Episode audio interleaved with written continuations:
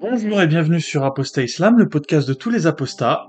C'est Momo. Si vous m'écoutez sur la chaîne YouTube, la chaîne s'appelle Témoignages ex-musulmans et c'est une chaîne que j'alimente aux côtés de Kader et de Soleiman. Donc sur euh, le podcast, euh, nous en sommes au 50e épisode. Donc euh, merci infiniment de m'avoir accompagné jusqu'ici dans l'aventure. Et 50 épisodes, ça signifie que nous en sommes déjà à la moitié de vie de, de ce podcast, qui en comptera 100. Euh, je pense euh, pour un podcast, euh, c'est assez complet, ça, ça donne une bonne vision de ce que l'auteur avait décidé pour sa chaîne. Voilà, là on en est au 50e, et puis bah ça va continuer à monter en puissance. En tout cas, voilà, je pense que vous, comme moi, vous pouvez constater le chemin parcouru depuis l'épisode 0, où j'étais un total novice. Grâce à cette aventure, j'ai vécu vraiment des choses extraordinaires. J'ai rencontré des personnes de premier plan, j'ai participé à des émissions. Enfin, vraiment, voilà. il y a tellement de choses à dire, tellement de choses qui se sont passées euh, et qui se seraient jamais passées si, si, si je m'étais pas lancé dans cette initiative. Évidemment, euh, je prends des risques, mais les risques sont contrebalancés par euh,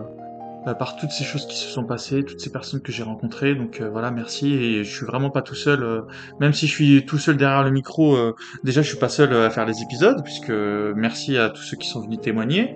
Et puis au-delà de ces témoignages, il y a toutes les personnes que je rencontre, toutes les personnes qui me font des retours sur les épisodes, qui m'aident à m'améliorer. Encore une fois, n'hésitez pas, aidez-moi à, avancer. et c'est avec toutes ces critiques que je, que je peux tenter de m'améliorer de manière continue. Donc euh, voilà, continuez. Merci en tout cas. C'est vraiment ensemble, hein, c'est vraiment une aventure collective euh, ce podcast. Et euh, voilà, maintenant je pense que je peux, je peux dire que l'œuvre a dépassé la volonté de son maître. elle a presque sa volonté propre, qui est voilà une espèce de volonté commune. Moi, je ne suis que celui qui qui met les épisodes en ligne, si je puis dire. Évidemment, le chemin il est encore long, donc euh, j'espère qu'entre euh, l'épisode 50 et, l'épisode 100, bah, il y aura la même euh, progression qui se fera. Voilà, épisode 0, on était parti du néant absolu. évidemment, les apostats existaient, hein. c'est juste qu'on était voilà éparpillés, complètement atomisés dans ce monde. Et là, on sent le début de quelque chose. Il y a ce petit être qui a commencé à, à, se créer et qui va commencer à vivre dans l'écosystème, voilà, du monde des idées. Euh, le monde, euh, je sais pas quelle, quelle forme ça prendra au final. Euh. sans doute une association, hein, mais on fera le bilan à l'épisode 100. Voilà, on, on verra le chemin qui aura été parcouru en 50 épisodes. Et donc, je parlais d'association puisque oui, on va on va créer bientôt une association. Donc, n'hésitez pas à venir nous rejoindre. Vous m'envoyez un message apostaislam@gmail.com. salut Momo, je suis très intéressé pour participer à l'association ou pour toute autre chose au final. Vous êtes les bienvenus à venir participer à l'aventure. Hein. c'est pas quelque chose que je peux supporter euh, avec mes petites épaules. Donc euh, voilà, j'ai besoin de vous, j'ai besoin de votre temps et, euh, et ce sera déjà très bien comme ça.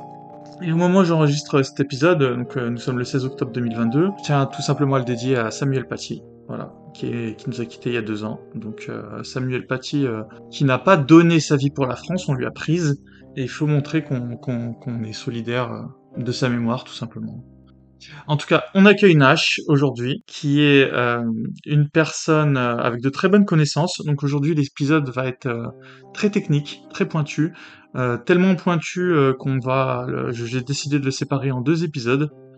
le premier, on va grosso modo raconter les raisons qui ont fait que Nash a apostasié. Alors très rapidement, Nash a été converti à l'islam via un ami d'enfance. Donc euh, évidemment, je pense qu'au départ, il partait de, de, zéro, dans le sens où il avait aucune connaissance. Donc euh, il n'a fait que qu'accepter la propagande qui, qui, venait à lui. Et ensuite, euh, bah, quand il a commencé à faire plus de recherches, il s'est rendu compte dans quoi il était tombé.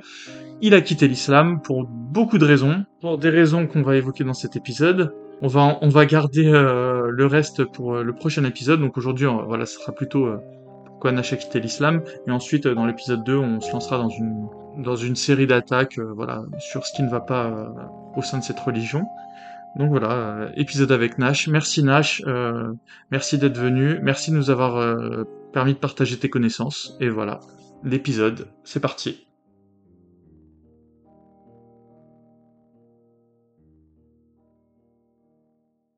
bienvenue sur Apostat Islam, le podcast des apostats. Aujourd'hui, on accueille Nash. Et je te laisse déjà te présenter rapidement, Nash. Euh, salut Momo, donc euh, je m'appelle Nash, euh, j'ai à peu près une quarantaine d'années, donc je suis un apostat de l'islam, un ex-musulman, je suis d'origine africaine, j'ai grandi en France Voilà, ça fait un peu plus de 4 ans, je crois, que je suis apostat de l'islam. Donc, j'ai grandi en France, j'ai fait toutes mes études en France et bah, actuellement, voilà, je parler de mon schéma d'apostasie et mon parcours de vie en fait qui m'ont amené à la fois parce que donc moi je suis à l'origine je suis pas de d'une issu d'une famille musulmane je suis converti, donc je, me suis converti à l'islam.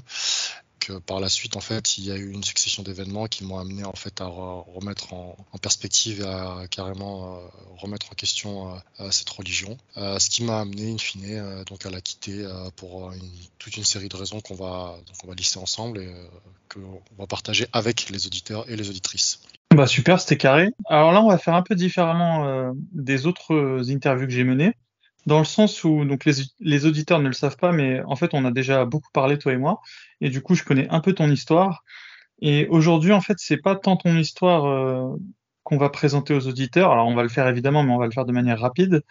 Et c'est plutôt en fait euh, une attaque en règle qu'on va mener contre le dogme islamique, parce que toi euh, tu as la particularité, alors selon moi et selon mon pifomètre on va dire, euh, tu as de très bonnes connaissances en islam et du coup je pense que tu es, euh, tu es un peu euh, l'élu euh, que j'attendais. Et avec toi on va on va un peu déblayer le terrain. On va voilà on va. Et euh, si vous êtes sensible aux attaques contre les religions ben n'écoutez pas cet épisode hein, changez directement.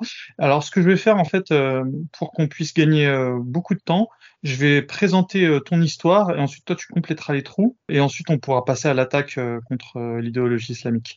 Alors moi ce que je sais c'est que tu as été converti quand tu étais jeune dans l'adolescence euh, par un ami euh, d'origine turque. Et euh, cet ami, cet ami d'origine turque, il avait la particularité de faire partie d'une confrérie soufie, il me semble, turque. Alors tu nous la présenteras tout à l'heure et tu présenteras les spécificités, de cette confrérie.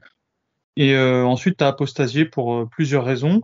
Mais au final, tu as un parcours assez classique. Il n'y a pas vraiment de, de petites anecdotes croustillantes qu'on pourrait avoir. Voilà, au, au, sein de ta famille, ça s'est plutôt bien passé entre guillemets, je vais mettre des gros guillemets, évidemment ça se passe jamais parfaitement, mais en tout cas il n'y a rien à dire en particulier.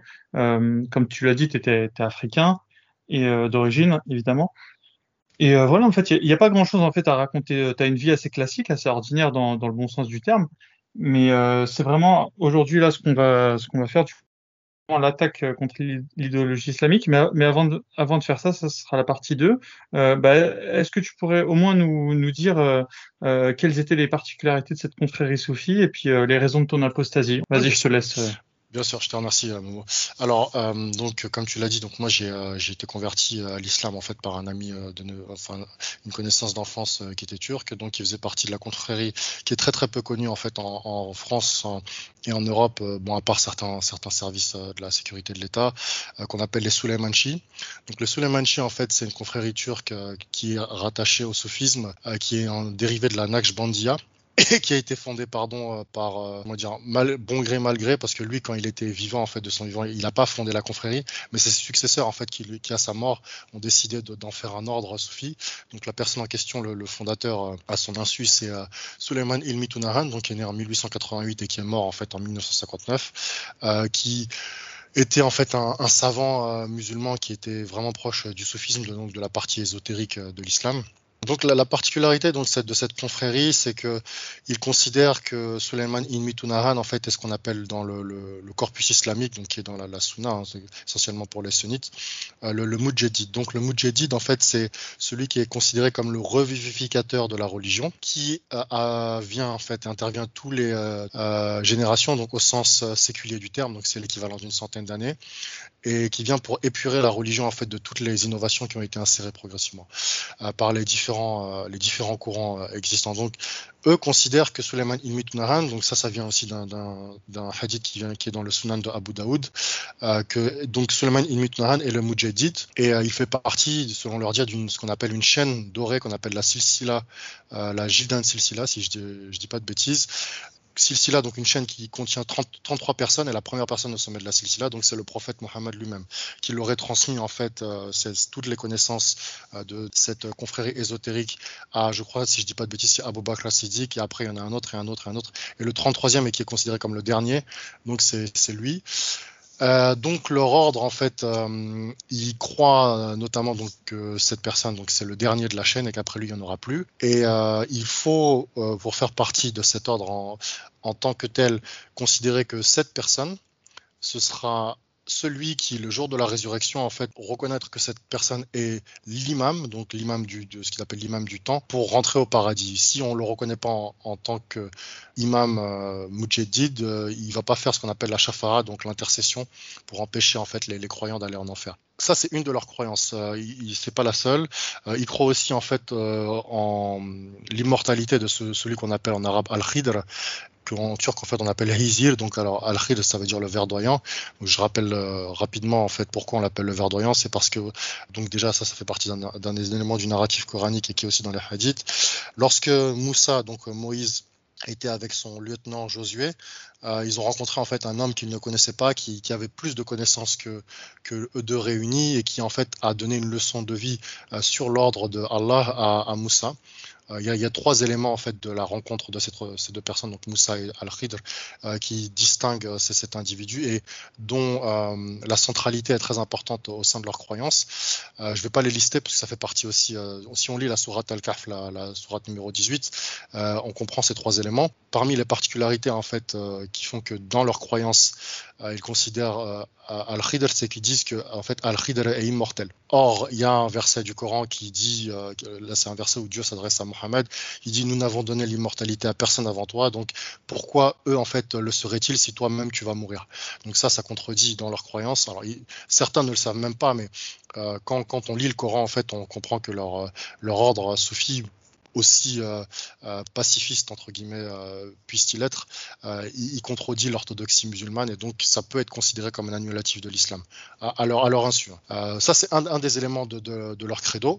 Ils y répondent comment à cette question c'est une très très bonne question parce qu'en fait, moi, de, du temps en fait où j'ai essayé de les confronter, j'ai pas pu en fait parce que j'avais pas cette connaissance. C'est après en faisant des recherches que j'ai découvert euh, ce, mm. cet élément euh, coranique. Mais je suis à peu près certain que si on, on les met en face du verset coranique, ils vont pas 9 fois sur 10, ils vont être dans le déni parce qu'ils vont se dire oui, mais non, mais c'est pas comme vous le croyez.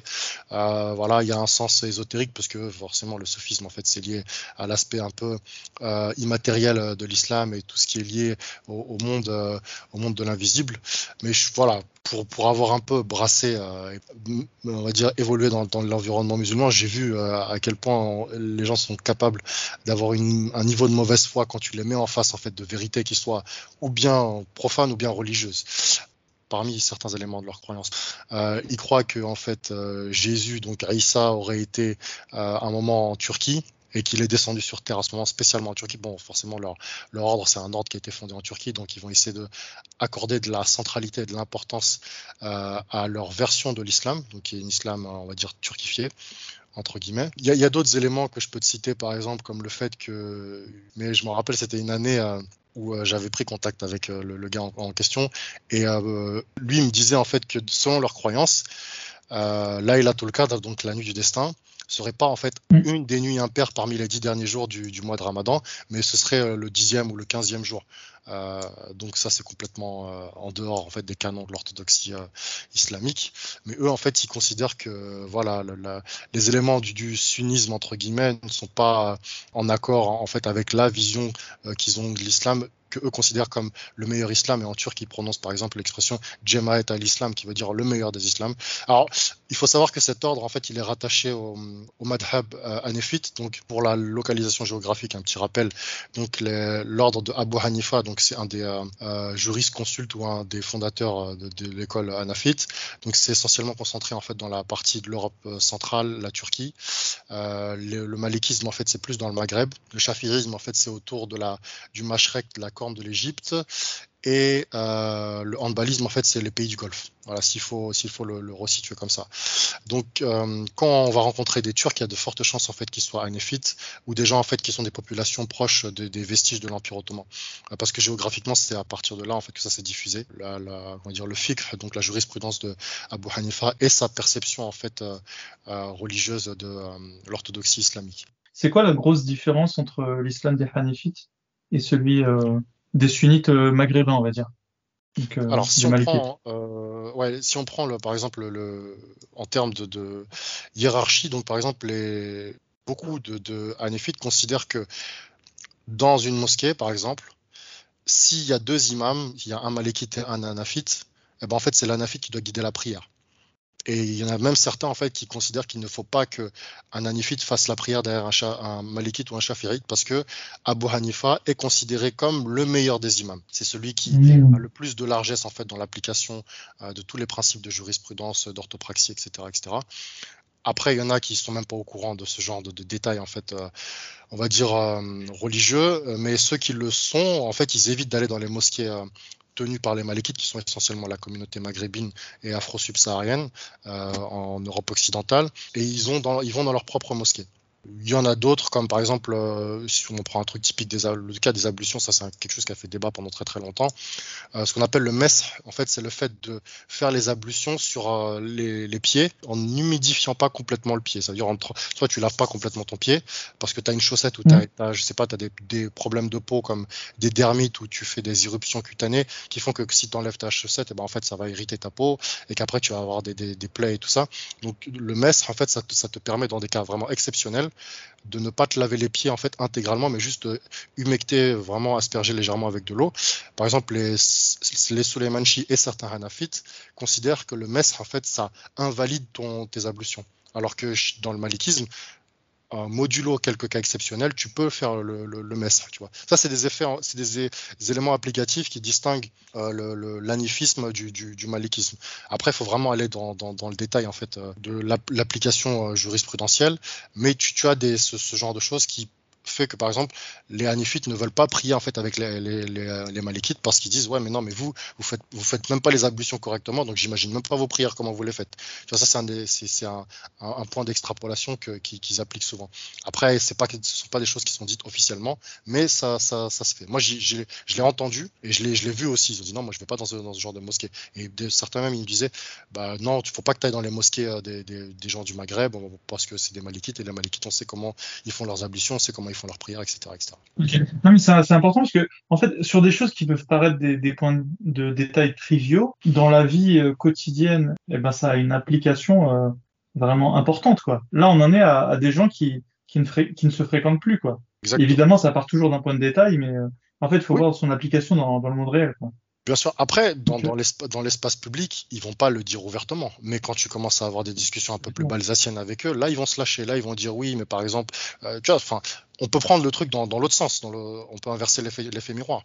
Par exemple, moi, ce que je sais, c'est pas quand je, quand je fréquentais beaucoup de Malikites, parce que voilà, j'avais des, des, connaissances à gauche à droite parmi euh, mes, mes amis d'enfance, ils disent que par exemple, les Turcs font la prière comme les Juifs. Si, si, je gratte un peu en fait parmi les, je crois qu'il y a 400 annulatifs de l'islam, bah, le fait par exemple de dénigrer un musulman par rapport à des critères sur lesquels tu n'as pas de preuve, ça peut te faire sortir de l'islam parce qu'en fait, toi, tu te permets de juger, tu vois, comment en fait euh, ton ton co-religionnaire, tu vois, fait quelque chose alors que premièrement tu l'as pas vu, deuxièmement tu te bases certainement sur des on-dit, etc., etc. Donc ça, ça c'est beaucoup plus de l'ordre de la calomnie euh, que de choses qui sont avérées. Comme tu dis, on s'en rend pas compte, mais euh, quand on gratte un peu, quand on, en fait, on va un peu plus loin dans, dans la réflexion ou dans les discussions qu'on a avec ces personnes, bah, tu te rends compte que euh, euh, ils, ont des, des griefs, les, en fait, ils ont mutuellement des griefs les uns contre les autres. Mais là, bon, si on reste dans, dans le cadre euh, de, de, cette confrérie en fait de, de l'anaphisme, il y a des différences qui, en théorie et selon la théologie, parce que le corpus théologique musulman, il intègre en fait les quatre écoles plus des écoles qui ont disparu. Par exemple, je crois qu'il y a une école qui s'appelle la Jaouziria, elle a disparu, mais à l'époque, elle faisait partie du sunnisme, tu vois. Il n'y avait pas que, il y avait pas, il y a pas mmh. toujours eu quatre écoles dans le sunnisme. Ça, parce que c'est maintenant dans l'ère moderne en fait, et en plus c'est tout récent, ça doit dater peut-être il y a 30 ou 40 ans. Moi, je me rappelle que dans les années 80-90, moi, je voyais, euh, mais bon, moi, je n'étais pas encore euh, converti à l'époque, mais je voyais, par exemple, un Turc et un, Maghrébin, ils se prenaient la tête, c'est vraiment une espèce de pugilat verbal, parce qu'il y en avait un qui disait, oui, en fait, il y en avait un qui prenait un élément des, versets coraniques, qui disait nous on va aller au paradis parce qu'on on prie, on va jeûne et tout, et il y en avait un autre qui disait non parce que euh, selon ce verset-là, on n'est pas sûr d'aller au paradis, même si tu pries, même si tu jeûnes. Et en réalité, comme les, deux éléments, les deux arguments font partie de l'intégralité du corpus, tu ne peux pas dire l'un ou l'autre a raison. En fait, les deux ont potentiellement raison et tort parce que les deux sont valides et les deux sont à la fois invalides. Mais chacun, en fait, ayant une portion de connaissance, il va s'arrêter sur la perception qu'il a et surtout sur l'enseignement qu'il a eu. Et 9 fois sur 10, pour ça c'était à l'époque, c'était une trentaine d'années, ils n'étaient pas capables en fait d'aller regarder l'existence d'autres madahib. Tu vois, par exemple les Malikites, moi ce que, j'avais vu, c'est qu'ils n'avaient aucune connaissance en fait de l'islam pratiqué par les Turcs qui est aussi valide. Tu vois, et vice versa. Tu vois Donc, en, effet, ça, ça, a eu des conséquences graves et qui ont des, des, des, euh, des effets même collatéraux aujourd'hui. C'est que, par exemple, ils disent qu'ils se parlent quand, par exemple, il y, a des, il, y a des, il y a des éléments, enfin, il y a des événements dans le public ou dans l'actualité qui les poussent à donner l'impression qu'ils font front commun contre un adversaire, mais en réalité, il y a toujours ces petites frictions internes sur des éléments qui ne sont pas censés l'être. Donc ça, faut le savoir. C'est un peu, vu de loin, je pense que, mettons, je vais prendre un pays au hasard, vu d'Indonésie, un Allemand et un Français, ça doit, ça doit être pareil. Alors que nous, euh, étant donné qu'on est, bah, qu'on est sur place, on se rend bien compte que le protestantisme et le catholicisme, c'est complètement différent. Mais, et donc, euh, j'imagine que, mettons qu'un journaliste nous écoute et, et dit, mais moi, je comprends pas, ça, ça a l'air de se ressembler, le malikisme, le hanafisme. Non, en fait, faut le vivre. Et, et c'est là où c'est important d'avoir des témoignages comme le tien, c'est que toi, tu l'as vu de l'intérieur, et c'est là où tu peux voir euh, ouais, les points de friction qu'on peut pas voir euh, quand on lit, je sais pas j'imagine un journaliste regarder sur Wikipédia, et euh, ouais. Ouais.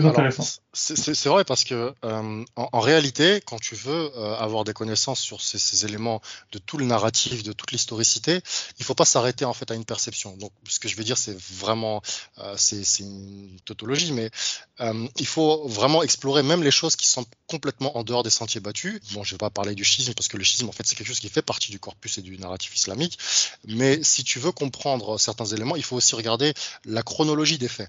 Tu vois, par exemple, c'est vrai que dans la chronologie, en premier, c'était Abu Hanifa.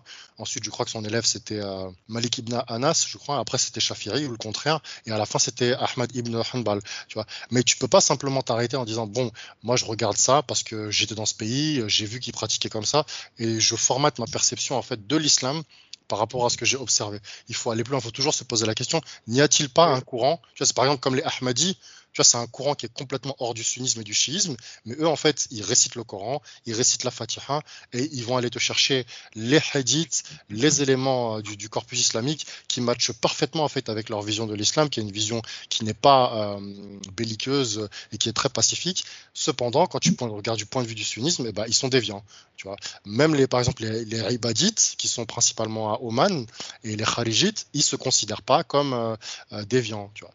Et le fait d'être capable de changer son prisme analytique à chaque fois, ça te permet en fait d'avoir une complétude sur la situation que eux-mêmes n'ont pas, parce que tous considèrent qu'ils ont le vrai islam. Si tu poses la question à un malikite, il va dire oui, nous voilà, on l'applique comme ça, mais en fait il faut leur faire le, jeu du pourquoi. Ouais, mais pourquoi tu fais ça? Après tu verras que tu vas remonter à un certain niveau, tu vas comprendre que eux-mêmes plafonnent parce qu'ils n'ont pas été chercher plus loin, tu vois. Mais comme tu disais pour résumer, bah c'est quelqu'un qui vient d'Indonésie, il voit un Allemand et un, Français, il dit ouais tout ça c'est les occidentaux. Mais non en fait il y a vraiment des différences qui, scindent on va dire même au niveau de la pratique et de la perception du, monde, euh, les, individus on entend la même chose euh, quand on entend euh, la plupart euh, des, victimes du terrorisme sont des musulmans. En fait, non. Parce que quand tu es dans le pays, je peux te dire que le taliban sunnite qui vient de poser une bombe dans un marché chiite, il a très bien vu la différence qu'il y avait entre les deux. Et c'est vu d'ici avec nos journalistes occidentaux ou alors avec les, les idiots utiles. J'entendais encore Idriss Aberken prendre cet exemple. Et eux vont dire, regardez, c'est les musulmans les premières victimes de l'islam. Ouais, alors, euh, ouais, ça, ça, je trouve que c'est un argument un peu facile. Je suis sûr que c'est un élément qui est inséré par mimétisme argumentaire parce que ça fait joli comme formule. C'est vrai que c'est extrêmement séducteur comme formule pour dire oui, en gros, les musulmans sont des victimes de l'islamisme. Tu vois, sauf que euh, moi, je peux corriger en disant ceux qu'on appelle islamistes, à la base, ce sont des musulmans qui appliquent l'intégralité de ce qu'il y a dans le corpus coranique et, les hadiths et la sunna, enfin, ou si tu prends la shira ou tout ce que tu veux. Donc, dire ça, c'est un peu facile et c'est un peu dire euh, l'islamisme, en fait, c'est un élément qui en fait est une excroissance de l'islam qui s'est développée toute seule comme une espèce de secte qui aurait euh, émergé euh, dans son coin en extrayant une partie, du, une portion, tu vois, de, du, du, corps euh, islamique. Sauf que c'est pas vrai. Premièrement, c'est d'une simplicité euh, euh, incroyable que de dire ça. Deuxièmement, pourquoi ce serait, pourquoi on dirait les premières victimes de l'islamisme, c'est les musulmans? Non, euh, il suffit d'aller sur, tu vois, par exemple, sur le site de Religion of Peace et tu vas voir que bah, des victimes des musulmans, il y en a partout sur la planète et il y a beaucoup de gens qui ne sont pas musulmans. Donc dire les premiers, est-ce que, alors est-ce que ça accorde un critère de supériorité de dire les premières victimes de l'islam c'est euh, les musulmans en premier? Non. Alors de quoi on parle aussi quand on dit ça? Est-ce qu'on parle d'effets collatéraux? Est-ce qu'on parle d'images par exemple, quand tu as un terroriste, enfin, qu'on dit un terroriste, moi j'ai pas envie de dire un terroriste parce que si c'est quelqu'un qui vient qui pose une bombe, bah, déjà faut, faut essayer de comprendre le mécanisme comportemental qui l'a amené en fait à poser cette bombe, que ce soit dans une mosquée, dans une place publique, etc. Si on, se rend compte que c'est quelqu'un en fait qui a été formé à un certain type d'idéologie qui fait partie de l'islam, on peut on peut pas dire que c'est un islamiste. On peut juste dire que c'est un musulman en fait qui essaie d'appliquer la loi de Dieu sur terre. Et la loi de Dieu, bah, tu t'ouvres le Coran, tu vas voir que par exemple il y a des versets qui disent oui, tu es ceux qui ne croient pas en Dieu et au jour dernier, tu es ceux qui ne croient pas en Dieu et en Mohammed, euh, euh, combattez les ennemis en fait de Dieu jusqu'à ce que la religion soit Allah. Donc quand Idriss Aberkan il dit que euh, les premières victimes de l'islam ce sont les musulmans, euh, dans quel sens il le dit Et deuxièmement, moi je, ne suis pas d'accord. Moi j'ai une foultitude d'exemples qui montrent qu'il euh, y a des victimes partout et dire euh, les premières victimes de l'islamisme ce sont les musulmans, ce sera, ça reviendrait à dire qu'en fait s'il n'y avait pas d'islamisme, les, les, musulmans ne seraient pas victimes. Mais c'est pas possible parce que l'islam, par définition, il combat tout ce qui n'est pas musulman. Et tout ce qui, selon sa vision, sa propre vision intrinsèque, n'applique pas l'islam de façon intégrale. Et il y a, bah, il y a 1,8 milliard, allez, on va, on va prendre à la louche, de musulmans. Il y en a peut-être 1,5 qui n'appliquent pas l'islam à la lettre. Donc, si on dit l'islamisme, en fait, il attaque les musulmans, en fait, ça veut dire que l'islam, il se mange de l'intérieur. Ça, ça n'a pas de sens. Euh, quand on essaie de détacher, en fait, euh, les éléments qui sont inhérents à l'islam et de faire croire que, par exemple, euh, il y a des musulmans qui sont victimes d'une certaine perception de l'islam, je pense que c'est un peu masquer euh, les, éléments constitutifs euh, de l'islam qui, par exemple, sont le fait de bah, couper la main du voleur, battre sa femme, exécuter, je sais pas, certaines personnes pour les, types de crimes en, place publique pour effrayer en fait les gens qui auraient des velléités pour reproduire ce genre de, de, criminalité, etc., etc. Donc, la vision qu'a Idriss Aberkan là-dessus, et j'entends aussi beaucoup ce, ce genre d'argument, pour moi, c'est vraiment du mimétisme argumentaire parce qu'il n'y a rien dans, la, séquence en fait des, propos qui me permet de valider ça. Et de deux, quand j'observe dans le réel, euh, moi je vais pas dire euh, les premières victimes. Parce qu'après, bah, ok, qu'est-ce qu'on fait des deuxième, troisième, cinquième, sixième, septième victimes? Là, bah, on termine sur euh, les spécificités de ta, secte, sauf si tu as fait le tour. Et puis ensuite, les raisons de ton apostasie. Je te laisse reprendre le flambeau tu vois, donc euh, là, parmi les éléments euh, qui, qui, constituaient cette secte, donc il, il faisait euh, plusieurs choses. Alors, je vais essayer de les lister dans, dans, dans, dans, le désordre. Bon. Donc, il y avait cet élément avec avec Al-Khidr en fait, et il disait donc aussi que Al-Khidr, donc le verdoyant, leur avait enseigné un rite qui s'appelle Rabuta. Donc en fait, ce rite, quand tu l'appliquais, il te permettait en fait d'atteindre euh, immédiatement le stade Al-Ihsan. Donc euh, je récapitule euh, les trois stades en fait de, piété en termes de, graduation. Donc tu as Al-Islam, c'est le fait de, par exemple, tu, prononces la Shahada, tu fais tes cinq, tu respectes tes cinq piliers de l'islam. Et donc là, tu es musulman au sens où tu appliques le principe de soumission envers Allah. Donc après, tu as le deuxième stade qu'on appelle Al-Iman. Donc ça consiste en fait en, fait de croire en Allah, en ses prophètes, en ses anges, en la prédestination, surtout si le destin est bon ou mauvais, euh, au jour du jugement dernier. Donc ça c'est Al-Iman, donc c'est le stade qui est au-dessus de l'islam et Al-Ihsan, qu'on traduit souvent par l'excellence. Euh, c'est le fait de prier comme si tu voyais Allah, et si tu ne le vois pas, tu dois être sûr qu'il te voit. Et alors, il faut savoir que euh, en termes de pratique, par exemple, passer du stade al-Islam à al-Iman, c'est quelque chose de à la fois spirituel, mais tu le ressens en théorie. Ça veut dire que tu n'as plus de doute sur euh, le fait que voilà euh, Dieu il a envoyé des, livres, qu'il y a des anges qui existent, que tu vois, tu as, as, ton destin, ton cadavre, il est bon, il est mauvais, avec toute la, tout le, tout le récit qui, qui, va, qui va avec. Euh, tu vois, on va être tous ressuscités avec euh, jugement, etc. Mizan, sirat, euh, les bonnes actions, les mauvaises actions, tout, tout ce qui va avec. Donc, c'est quelque chose que tu es censé ressentir, tu vois, selon la théologie musulmane. Et donc, déjà, ça, le, ce step, c'est un énorme step, tu vois. C'est, pas quantifiable. Tu peux pas, c'est pas quelque chose que tu dis, il faut que tu fasses toutes tes prières, etc., etc. Bien sûr, il y a les conditions, en fait, inhérentes au fait de la, la piété, donc le fait de faire ses prières à l'heure, de faire son jeûne du ramadan, etc., etc. Mais on peut pas dire, oui, au bout d'un certain nombre d'années, tu atteindre Al-Iman. C'est pas comme ça que ça marche. C'est pas aussi linéaire. Et ensuite, pour passer du, stade de Al-Iman à Al-Ihsan, en fait, la spécificité du, statut al-ihsan, c'est que ton karin, donc le karin en fait c'est la, créature en fait que Dieu il a créée, qui te pousse à faire des mauvaises actions, des péchés. Donc en fait ton karin, en fait il ne t'incite plus à faire des péchés, mais il t'incite que à faire des bonnes actions et c'est toi qui le contrôles. Donc ça veut dire qu'en gros, tu as un contrôle total sur ton ça. Tu vois, s'il fallait le, retranscrire dans la, dans la psychanalyse. Tu vois, donc je refais pas mm. l'explication de ce que c'est euh, le ça. C'est toutes les impulsions, tous les, les, les, euh, envies euh, naturelles, par exemple manger, se, vêtir, se reproduire, les, les instincts un peu bestiaux. Donc, pour en revenir à ça, donc le rite en fait, Rabuta, donc il, prétendait que ce rite permettait de passer directement de l'islam à al-ihsan ça leur donnait aussi, selon leur propre, euh, explication, le fait d'être très très proche de Dieu en termes de sensations euh, spirituelles. Et euh, pour ça, ils faisaient en fait quelque chose, un espèce de rituel qu'on appelait, ils appelaient hatim, où ils se mettent en cercle et il récite euh, plusieurs éléments comme, euh, euh, je sais pas, la, la sourate al-Ikhlas, chacun la récite 33 fois pour que ça fasse un certain nombre, genre 100 fois.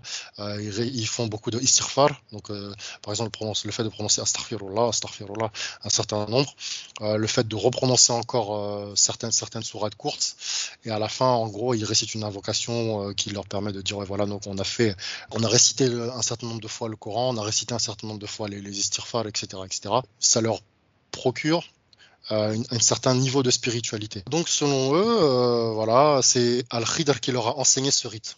Alors qu'il a enseigné à une personne, qu'il a enseigné à une personne, qu'il a enseigné à une personne, qu'il a enseigné à, à Sulaiman Ilmi toujours dans, leur, euh, leur espèce d'agiographie, s'il faut le présenter de cette façon. Sulaiman Ilmi Tunahan aurait été sur Mars par l'équivalent de la projection astrale je pense qu'ils ont, enfin, mon, opinion en fait, c'est clairement, c'est que ils ont vu le récit du, voyage nocturne de, de Mohammed, ils l'ont un peu calqué pour, euh, voilà, le rendre un peu plus euh, compatible, pour les esprits euh, modernes qui sont extrêmement sceptiques sur les éléments voilà qu'on peut pas euh, qui sont difficiles à démontrer. Donc euh, selon le récit donc Suleiman Inuitunaran à un moment il est rentré chez lui il était tout mouillé. Sa femme elle l'a observé elle a dit ouais tu reviens d'où? Et après elle a dit ouais je suis allé sur Mars j'ai vu une population sur Mars qui vivait sous la terre.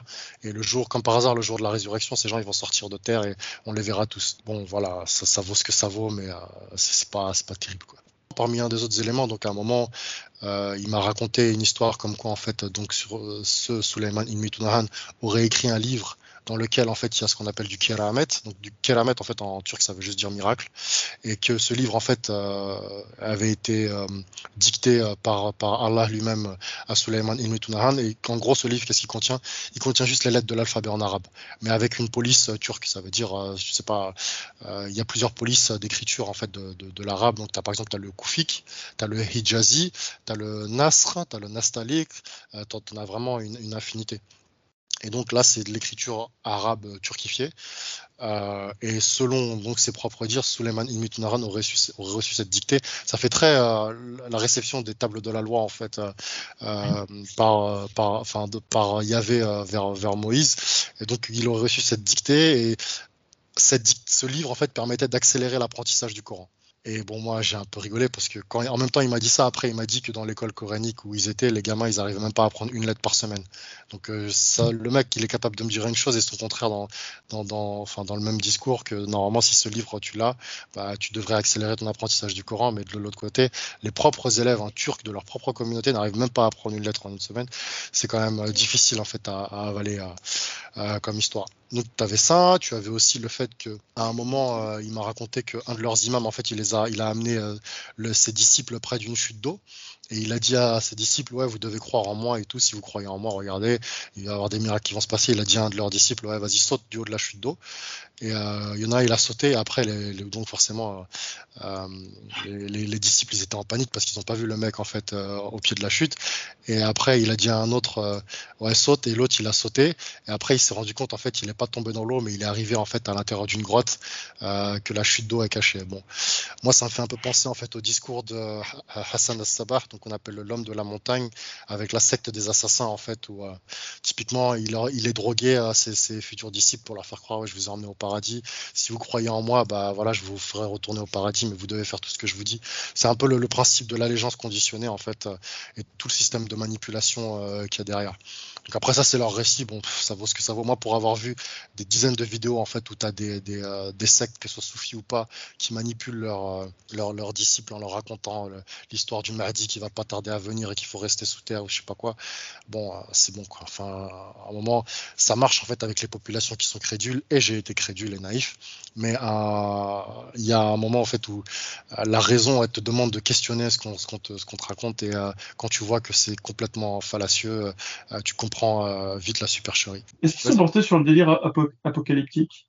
Alors ça, ça, dépend de l'amplitude. Je dirais par rapport à certains non, parce que j'observe encore pas mal sur le net. Il y a beaucoup beaucoup de musulmans qui ont une insistance, tu vois, sur la sotériologie et l'eschatologie et le messianisme euh, qui est vraiment très poussé. Pourquoi? Parce que je pense que c'est extrêmement confortable psychologiquement de se dire ce monde il est moisi et il faut en fait quelqu'un qui va venir, mais genre une personne, tu vois, genre l'élu, qui va venir euh, euh, résoudre les problèmes du monde. Et avant ça, il faut préparer la venue de cette personne. Donc il faut avoir un comportement vraiment, soit on se retire du monde, parce qu'on sait qu'il est corrompu de base, soit en fait on, fait une série d'actions pour déclencher la fin du monde. Ça, c'est euh, des, éléments de discours qui sont très présents dans les analyses de certains chercheurs, notamment Audon Lafontaine, notamment le père Marie Galès. Eux, ils sont pas trop portés là-dessus, mais ils en parlent quand même. Tu vois, par exemple, le fait de dire euh, qu'il faut croire en fait en cette personne, le Moudjahid, et que c'est lui qui va faire l'intercession pour toute une série de musulmans qui auront cru en lui. Ça, ça c'est du messianisme clairement. À mon avis, euh, ils cultivent quelque chose qui est plus de l'ordre du secret, de l'ésotérique, que véritablement, comme par exemple certaines sectes salafis, euh, salafistes djihadistes, euh, qui, sont plus vraiment dans l'action pour déclencher en fait ce qu'on appelle euh, en gros l'armageddon. Tu vois, ils sont ils sont pas trop là-dedans. Donc il n'y a pas trop d'action violente de leur part, mais ils ont, ça fait partie de leur, corpus. Est-ce que tu as vu passer des histoires de drogue ou d'homosexualité? Parce qu'on a déjà eu une soufie claire et malheureusement, à sa confrérie, il y a eu les deux problèmes qui se sont alors j'essaie d'y penser, de drogue, euh, je ne sais pas. Alors, je peux te raconter une anecdote que le gars m'a dit un jour. En fait, il m'a dit qu'un jour, il était parti, euh, soi-disant, dans une, une de leurs madrasas, donc les, une de leurs mosquées turques, et il devait rencontrer en fait un espèce d'érudit. Et donc cet érudit, en fait, euh, il s'est présenté et tout le monde, en fait, un peu euh, le, le, lui baiser les pieds, quoi. Je crois, je crois de même de mémoire de son discours, c'est que il y a même des gens qui l'ont fait, ils ont fait sejda pour lui, alors qu'on sait que euh, le musulman ne doit pas se prosterner devant un autre, tu vois. Donc, il, y en a certains en fait qui ont, qui ont, qui ont fait Sejda pour lui. Comment ça s'est passé? C'est que donc il est venu et il y avait, il y avait plusieurs types de personnes et il y avait un gars en fait euh, qui, selon leur dire, avait un peu le visage renfrogné et qui essayait de le défier. Le lui a posé la question pourquoi t'es venu Après, le gars il a dit en gros moi je suis venu pour vous voir parce que voilà j'ai appris que vous étiez quelqu'un donc moi je veux vérifier. En gros donc il était un peu sur dans une posture méfiante. Puis un autre gars l'a à qui en fait l'érudit s'est adressé, il lui a dit euh, et toi pourquoi tu es venu? Et l'autre en fait il s'est un peu mis en position mentale de soumission en lui disant moi je suis venu juste pour apprendre. Et euh, donc le gars qui lui a dit je suis juste venu pour apprendre, il lui a dit ouais moi j'ai des problèmes pour apprendre le Coran ou je sais pas quoi, euh, voilà je aimerais qu'on m'aide à trouver des, moyens euh, pour plus facilement mémoriser le Coran. Et donc le l'érudit qu'est-ce qu'il lui a fait typiquement, enfin tu vois c'est là où il y a vraiment toute la, narration euh, héroïque. Donc il lui, a, touché la poitrine et il lui a dit vas-y maintenant récite. Et, ou bien lui après il a dit ouais c'est bon là j'arrive à lire bien, j'arrive à bien réciter et tout, j'ai plus de problème pour apprendre. Tu vois, c'est typiquement ce genre de choses. Moi, on me les a racontées. ça, tu vois, moi, j'avale, j'avale pas ce genre de couleuvre. Euh, on peut me dire beaucoup de choses. Bon, c'est vrai que j'ai vraiment été euh, très crédule à une époque, mais euh, quand il y a, y a quand même une limite, tu vois, tu, tu peux, il y a des choses que tu peux pas accepter. Vu maintenant, ça a l'air idiot, mais moi, je me rappelle de mon père qui m'a raconté l'histoire de Abu Huraira et, et, du prophète. Quand t'as le prophète qui, qui couvre Abu Huraira d'une cape et ce qui fait que le Abu Huraira ensuite a, a été doté d'une mémoire exceptionnelle. Mais mon père, quand il me l'a raconté, il me le, il me le racontait pas comme, euh, je sais pas, comme si je te racontais une légende. Il me le racontait vraiment euh, comme si c'était un fait historique, quoi. C'est que genre pour eux c'est complètement avéré, c'est irréfutable. Euh, tu peux pas euh, dire que ça s'est jamais produit. Et si tu viens avec des contre-arguments pour montrer en fait la le peu de probité de Abu Huraira et que tu dis que ouais voilà, non en fait euh, c'était juste quelqu'un qui racontait beaucoup d'histoires, c'était un peu un conteur de faits comme certains existent dans, dans des, des, pays du Maghreb. Bon, on va te regarder comme soit un peu un, un hérétique, soit quelqu'un qui en fait clairement, on cherche à remettre en cause toute l'orthodoxie. Donc, ouais, je comprends. Mais bon, après, remets en cause Abo Herrera, c'est chaud. Hein. Oui, parce que c'est le plus gros, rapporteur de hadiths. Hein. Merci, j'allais le dire. Moi, j'allais dire un des plus gros parce que j'ai pas lu tous les hadiths, mais non, c'est le plus gros. Voilà, donc si tu dis ça, merci pour la, pour la confirmation. Donc, euh, donc as ça, ah, et tu viens de me faire penser à une autre histoire, mais bon, ça n'a rien à voir. C'est plus dans les conséquences graves en fait de la manipulation de ces, ces sectes-là. Un jour, en fait, là, c'était un gars qui, le, qui connaissait donc euh, mon, pote turc qui m'a raconté que en Turquie, et ça, c'est un fait quand même grave. Euh, il y avait un, un imam donc qui, qui prétendait en fait euh, euh, voilà, euh, pas être un mec super pieux, mais il aidait un peu les gens dans son village et tout ça. Donc c'était un village, toujours les villages reculés. C'est enfin, toujours les, proies favorites hein, de, ce genre de personnes. Et il y avait une femme en fait qui se plaignait, elle criait la nuit, elle avait du West-West, elle avait enfin, ce genre de choses. Et donc on, on, le sait maintenant que ce, la réceptivité en fait de certaines personnes et ça n'a rien à voir avec le sexe c'est un élément en fait qui est très piégeux euh, et qui est un, un attrape-nigo euh, très très très fort. Et ces gens-là, justement, ces manipulateurs, ils utilisent justement la faiblesse émotionnelle, euh, les, failles en fait comportementales pour en jouer et pour appuyer sur les systèmes de dépendance. Et donc, elle est partie voir euh, cet imam, elle lui a raconté ses déboires et il lui a dit, ok, je peux te guérir de ton truc, mais il faut que tu te baignes dans du sang de chauve-souris tu couches avec moi. Et le pire, c'est que la femme, elle l'a fait. Et il y a eu un scandale dans le village en question, mais ça s'est produit après, tu vois. Ça, en fait, elle a fait ce qu'il lui a dit parce qu'elle était complètement docile. Tu vois, elle était complètement obédiente. Et euh, bon, premièrement, ça n'a pas résolu son problème. Deuxièmement, bah, il a abusé d'elle, hein, clairement. Et avec tout le procédé de manipulation. Et c'est bien après, quand ça a été su ce que lui il avait fait, que ça a fait un scandale dans le village. Tu vois mais c'était dans la, même région que là où euh, les Suleimanchi en fait ils, pullulent. Donc j'ai pas d'histoire, tu vois, vraiment concernant la drogue ou concernant, euh, tu me disais l'homosexualité, mais j'ai des faits anecdotiques comme ça qui ressemblent en fait dans la mécanique euh, des, perversions en fait comportementales qui sont enclenchées par le simple fait que ces gens ils ont ils ont un pouvoir en fait qui ne devraient pas avoir tout simplement et euh, qu'ils en abusent parce que voilà, c'est dans la nature humaine d'abuser de, de, certaines choses quand on n'est pas capable d'avoir un comportement équilibré. Est-ce qu'on pourrait passer euh, sur les raisons de ton apostasie euh? Ouais, alors ouais, alors ça, ça fait écho. Il y, a, y, a, plusieurs trucs, c'est que par rapport au fait ce que je t'ai raconté sur le, le, le cas du, du, Ramadan, déjà bon, moi ce gars-là en fait, il y a quand même, j'ai eu un passif avec lui. C'était que j'avais carrément grandi avec lui. C'était on marchait vraiment main dans la main. C'était un peu mon frère de sang entre guillemets à un moment, en fait, euh, il m'a demandé euh, une somme en fait d'argent euh, conséquente, tu vois, vraiment, enfin, vraiment super importante. Et moi, j'ai douté, mais je me suis dit, bon, vas-y, c'est mon frère en religion, blablabla, le mec, voilà, c'est un mec de bonne foi et tout. Donc moi, je lui ai prêté, tu vois. Et pourtant, j'avais un peu sondé autour de moi, et la plupart des gens m'avaient dit, non, mais prête pas, même si c'est quelqu'un, tu vois, de ta famille ou quelqu'un, prête pas. Parce que voilà, là, ça c'est comme ça. Hein. Les, gens, la plupart du temps, quand il y a des histoires de d'argent, euh, tu verras, même s'ils te font des belles promesses, ça va être très très difficile pour récupérer ta, ta créance. Et donc moi, je l'ai quand même prêté parce que je dis ça se fait pas et tout. Voilà, si j'avais été à sa place, euh, il m'aurait prêté. Donc tu vois, enfin le raisonnement qu'il faut pas faire en fait. Tu vois, faut pas dans ce genre de situation là, c'est vraiment le cas particulier pour les, les, les questions financières. Faut pas se mettre à la place des autres. Il y a un proverbe arabe qui dit euh, les dettes sont le ciseau de l'amitié. Exactement, bah tu vois, ça tape euh, bien de façon chirurgicale. Euh, ouais. Comme on dit, les bons comptes font les bons amis aussi, ça, ça revient à peu près à la même chose. Mais je pense qu'en arabe, en plus en arabe, je suis sûr que si on le dit en arabe, ça, sonne encore mieux parce que les arabes ils ont cette mm. faculté à, à, dire les choses de façon à la fois mélodieuse et sémantiquement très puissante. Donc ouais. Et donc moi je lui ai prêté, tu vois. Donc après, forcément, ce qui s'est passé, c'est que le mec il a fait le mort, donc j'ai couru après lui jusqu'au point où en fait j'ai été voir ses parents je suis tombé sur sa mère, je lui ai raconté l'histoire. Elle m'a dit écoutez, mon fils, euh, c'est quelqu'un de bien, mais il fréquente des mauvaises personnes. Il va mettre du temps pour vous rembourser, mais il va vous rembourser. Euh, le temps il passait, je courais toujours après lui. J'ai dû passer par un huissier de justice avec un procédé, mais c'était très acrobatique et j'ai pas récupéré l'intégralité de ma créance. Je sais plus si c'est 40 ou 60% de ma créance. Et euh, donc voilà, ça, ça a complètement brisé euh, notre supposée euh, amitié. Et entre temps, lui, tu vois, il s'est marié et il me racontait des trucs qui allaient pas du tout dans le sens en fait de sa prétendue islamité, au sens où, bah voilà, le mec, il trompait sa femme alors qu'il était parti chercher sa femme dans un village de Turquie pour s'assurer que la meuf elle était entre guillemets vierge et qu'elle était bien dans la religion, etc., etc. Bon déjà, j'ai pas été assez clairvoyant sur son comportement Bon, après, bref, moi, je, je, il y avait le travail avec l'huissier pour récupérer une, partie des dettes. Euh, il y a quelques années qui sont passées. Et après, en fait, il a repris contact avec moi. Et c'est entre-temps qu'il m'a raconté ses histoires avec leur truc de leur secte. Là, il a commencé un peu plus à se dévoiler. Parce que voilà, ça, c'est l'effet de l'emprise. Euh, l'emprise de leur secte sur lui. Parce que lui, ses parents, ils sont dans cette secte et pour eux, c'est normal mais ils sont pas tout seuls, tu vois. Il y a vraiment toute une partie de leur communauté qui est, qui est comme ça, et pour eux, c'est, une évidence.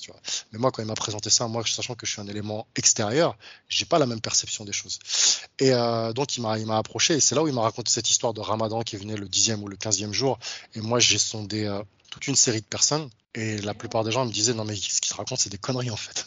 tu vois, ce truc. Euh, et en plus, moi, entre temps, j'avais déjà en fait appris pas mal de choses sur toute la théologie et j'ai vu clairement que le mec racontait des choses qui étaient euh, vraiment bizarres hein, au sens euh, de, la pratique et, euh, bah, du, des canons en fait de, la religion. Donc ça, ça m'a amené en fait à me détacher de lui. Et puis après, j'ai fait un certain nombre de recherches et c'est là où j'ai découvert vraiment qu'il y, avait des choses. Et quand moi je, je, je, posais des, questions en fait à des musulmans, bah, les mecs ils faisaient l'autruche quoi sur certaines choses. Tu vois, typiquement, allez, on va on va les on va les lister de façon euh, désordonnée, mais euh, le fait que frapper sa femme c'est autorisé en islam, que l'homosexualité, bon, je m'en doutais un peu, mais quand je voyais en fait que certains musulmans bégayaient quand on leur disait oui, mais l'islam il interdit l'homosexualité, donc vous pouvez pas dire que vous êtes pas homophobe, mais vous êtes contre l'homosexualité parce que être contre l'homosexualité c'est être homophobe.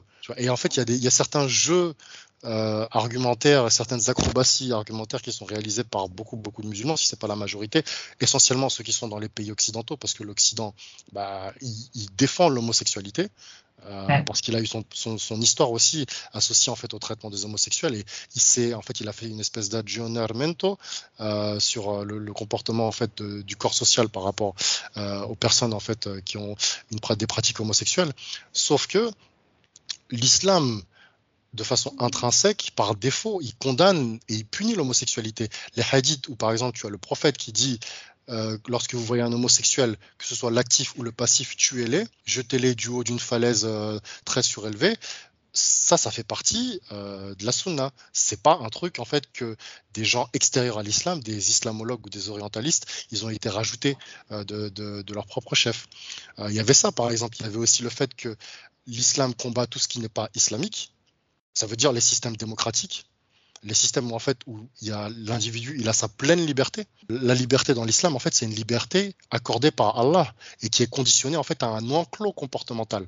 C'est pas en fait une liberté absolue comme on la voit en fait, enfin absolue avec un certain avec un certain intervalle de confiance, comme on la voit dans les sociétés démocratiques où on dit le contrat social fait que à partir du moment où tu ne troubles pas l'espace public et que tu participes en fait à la vie euh, de la nation, tu as ta pleine liberté. C'est quand même une énorme différence avec la perception islamique de la liberté, où en fait ta liberté est conditionnée au fait que tu pratiques tes, toutes tes œuvres obligatoires, donc la prière, le jeûne, etc., etc., que tu combattes ceux qui sont ennemis de l'islam, et donc tu peux considérer tout ce qui n'est pas islamique comme ennemi de l'islam, parce que c'est exactement hors du canon islamique. Donc tous les non-musulmans, donc les chrétiens, les juifs, euh, tous les polythéistes, les gens en fait qui, euh, prient pour des, des, des, statues, etc., etc. Une grande partie de la communauté en fait noire dans le monde et notamment la communauté africaine ne veut pas admettre ou bien n'est pas consciente d'eux. C'est l'islam n'est pas contre l'esclavage. Et l'islam légifère l'esclavage. Je peux te citer un nombre incalculable de hadiths. On va, on va reciter encore Al-Bukhari, où le prophète lui-même dit J'aurais aimé être esclave et mourir en tant qu'esclave. Donc, si le prophète, donc celui qui est considéré par les musulmans comme le meilleur homme, l'exemple parfait à suivre, il dit qu'il aurait aimé être esclave, il n'y a aucune chance pour laquelle on va dire, enfin, il n'y a aucune raison pour laquelle on va dire l'islam est contre l'esclavage. Maintenant, il y a des musulmans qui, parce qu'ils sont, en fait, ils ont les mains liées en Occident, il y a le système démocratique, c'est un système coercitif vis-à-vis -vis de la pratique musulmane qui empêche l'esclavage. C'est un ouais. système qui promeut la liberté de la femme. Donc les, les, musulmans, ils ont les mains liées sur, au niveau de l'expression en fait de leur religiosité sur, euh, sur ces conditions-là.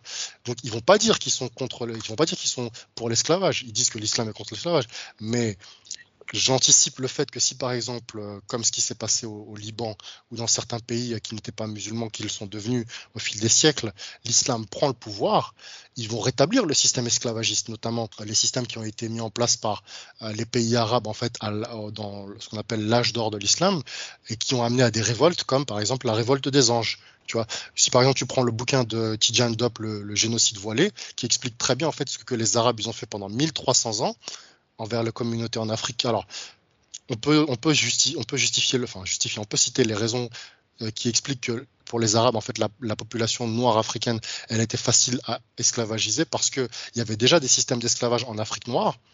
Mais l'islam n'est pas venu pour libérer les esclaves euh, noirs africains. L'islam a profité parce que voilà, c'était une main-d'œuvre facilement euh, utilisable. Il y avait le principe de la castration. Ils en disposaient comme, comme ils voulaient. Et euh, donc, tu vois, ce, genre d'éléments, ça montre que l'islam tel qu'on nous le présente en Occident, en fait, c'est un islam qui est amputé de énormément euh, de, certains de ses euh, fondamentaux. De ses, de ses, merci, de ses fondamentaux. Et ça, en fait, il faut pas se faire l'économie de le montrer au public. Sur l'esclavage, avant qu'on change de, sujet, le prophète, est-ce que tu peux me lister euh, à peu près ces esclaves, pas nominalement, mais que disent les auteurs que tu as pu lire? Parce que souvent, à part euh, Bilal et euh, Maria Lacoste, ouais, bah ouais, mais ça c'est trop et moi je sais qu'il, voilà, c'est trop simple. Mais je sais qu'il en a eu beaucoup, et je sais qu'un des premiers convertis euh, dont le nom m'échappe euh, maintenant, mais on va dire un des cinq premiers convertis, lui a offert plusieurs esclaves.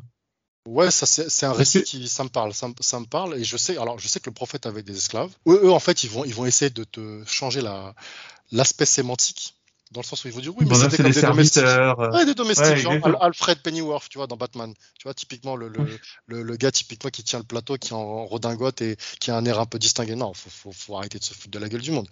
Par exemple, le fait que le, le fait de esclavagiser les captifs de guerre après des razzias, ça c'est quelque chose qui fait de façon éminente partie du comportement du musulman en fait lorsqu'il est en, en état de, de, de guerre sainte et c'est pas quelque c'est pas en fait un élément extérieur. C'est pas une exception.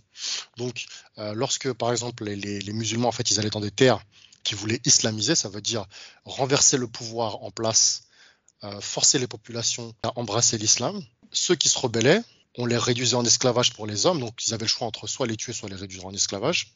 Même si des fois hein, ils étaient musulmans, parce qu'il y a une règle qui dit que le musulman en fait il doit pas mettre en esclavage le musulman, mais il y a des cas historiques dans certains, certaines œuvres littéraires qui montrent que tu as des musulmans, souvent des, arabes, qui en fait ont mis en esclavage certaines populations qui n'étaient non arabes. Et même quand elles se sont converties à l'islam. Et donc après, qu'est-ce qu'ils faisaient des femmes? Bah, Les femmes, en fait, ils ont disposé en tant qu'objet sexuel, en tant que serviteur, c'est vrai. Euh, tu as toute une partie de, de, certains versets qui disent que voilà il faut bien les traiter etc etc mais tu n'as aucun verset qui dit vous avez eu des esclaves. Bon, je vais faire la comparaison qui est vraiment triviale, hein, très très simple, avec le truc de l'alcool. Tu vois, parce que l'alcool, ils aiment bien nous raconter que oui, ils ont fait progressivement interdit l'alcool au début. Voilà, venez pas à la mosquée dès que vous êtes ivre et tout et tout. Après, à la fin, ouais, c'est bon, on a, on a fait descendre l'interdiction du. Non, le cas de l'esclavage, sachant qu'il y a un, effet social qui est beaucoup plus visible et beaucoup plus important, c'est qu'il y a des gens en fait qui n'ont pas accès au développement économique et intellectuel sur le cas de l'esclavage. C'est vraiment appliquer un féodalisme très très marqué. Et euh, le fait que aucun verset explicite ne, ne dise maintenant vous devez cesser l'esclavage et vous devez trouver des moyens de subsistance euh, différents, nouveaux. Vous devez aller chercher, tu vois, comme le, hadith sur aller chercher la science, euh, même si elle est en Chine. Il n'y a pas, a pas de choses comme ça. Il y a pas, justement, il y a plus de, hadiths qui viennent, on va dire, organiser ton système esclavagiste plutôt que de hadiths qui disent non mais même les non-musulmans ou les musulmans vous les esclavagisez pas. Ça c'est quand même quelque chose en termes de droits de l'homme, c'est choquant. Bon moi je dis ça de mon regard du 21e siècle et tout, mais à un moment quand par exemple on sait que euh, ce sont les Occidentaux qui sont venus dans les pays du Maghreb et dans les pays arabes pour mettre fin à l'esclavage. Eux-mêmes, ok, ils l'ont pratiqué, mais bon, ça c'est c'est pas c'est pas le c'est pas le sujet, même si on sait tous ce qui s'est passé. Mais le fait que l'Occident se soit amendé et mis un terme en fait à cette pratique et que ça a perduré et que ça perdure toujours parce que là on en parle mais récemment là j'ai vu une vidéo euh, un gars bah, d'Afrique subsaharienne encore malheureusement il a été esclave en Libye pendant 5 ans et c'était entre 2015 et 2000, euh, 2021 donc c'est pas quelque chose en fait qui on va dire, où on l'observe avec une perception médiévale, ça, ça, correspond à une époque obscure de l'humanité, c'est désuet, euh, voilà, c'est plus d'actualité. Non, aujourd'hui, dans certaines régions du monde, notamment la Mauritanie, il y a encore en fait le, système de l'esclavage islamique. Et c'est pas l'esclavage au sens où euh, tu as des personnes en fait qui, comme on dit, enfin l'expression un peu trop usitée, l'esclavage moderne, tu viens, tu travailles, mais en fait tu travailles comme un, euh, comme pas possible et tu, tu gagnes euh, de, trois sous pour poursuivre. C'est pas ça. C'est vraiment en fait on te supprime ta liberté et on dispose de toi comme un objet.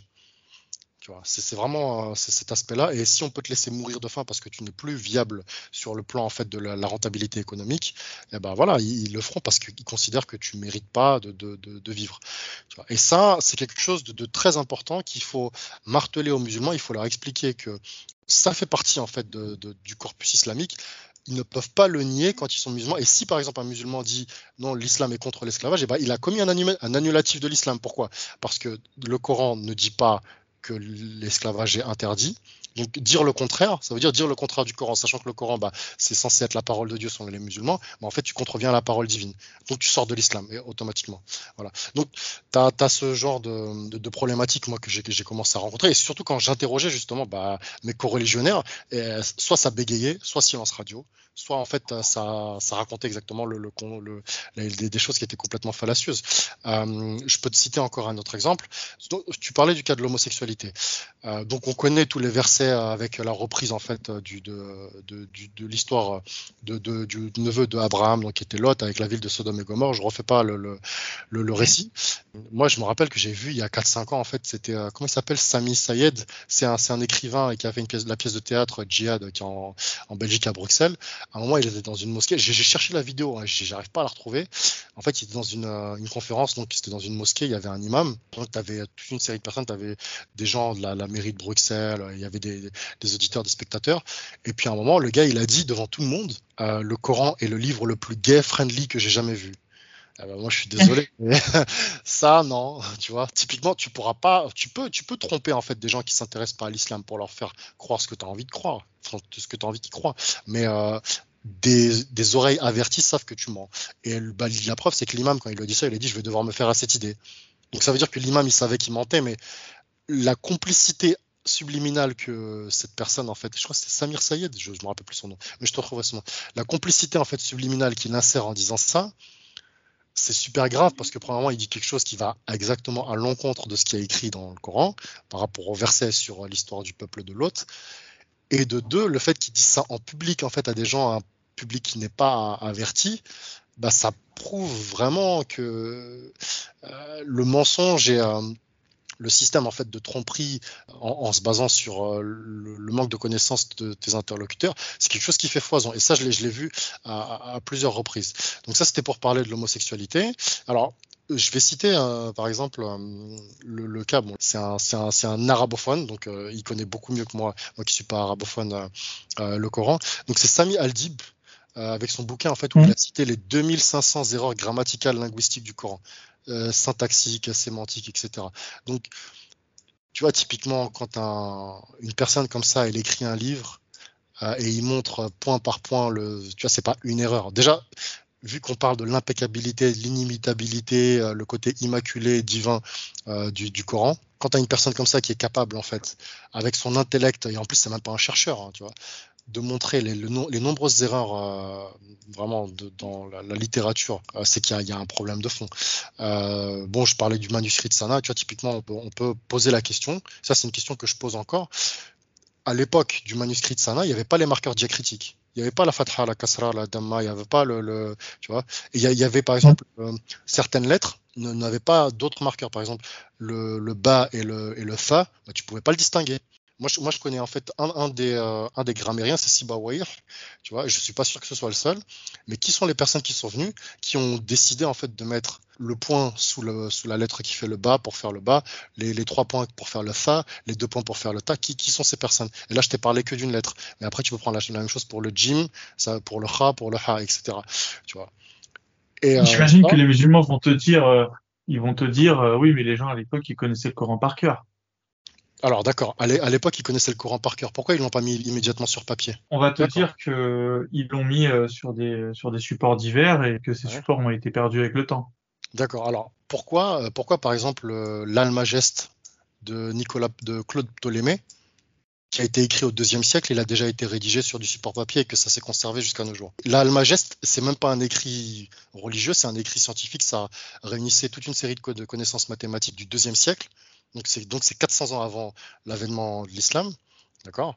Pourquoi l'Almageste de Claude Ptolémée, il a été écrit sur des bouts de papier qui ont, dont on a conservé les traces? Est-ce que toi, tu as déjà posé cette question? Parce que c'est vrai que c'est une question que je me pose.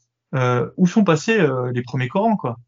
Le, le, le, Coran euh, de Omar, le Coran de Rasman, mais l'original, pas, pas, je te parle pas des, des, des, des qu'ils ont retrouvés à Sana, par exemple. Ouais, les, les vulgates. Bah, selon les musulmans, ils sont passés où ces Corans-là bah... Parce que c'est ce qu'ils vont te dire, ils vont te dire ça a été perdu. Oui, mais d'accord. Alors moi, je vais, je peux te prendre par exemple une, une parole de l'évangile. c'est l'évangile de Matthieu ou de, je sais plus, qui dit, par exemple, là, c'est Jésus qui dit, lorsque Dieu parle, il dit, le monde passera et ma parole ne passera pas. Et même dans le Coran, Dieu dit lui-même que, le, en fait, il va protéger ce Coran. Donc, comment ça se fait qu'il y ait des Corans qui étaient perdus tu, vois, en fait, l'ensemble des paradoxes qui, qui, qui, en fait, qui s'auto euh, insèrent dans, dans, quand, on, quand on analyse un peu toute tout, l'histoire, toute l'historicité, les narratifs à gauche à droite, il y, a beaucoup d'incohérences.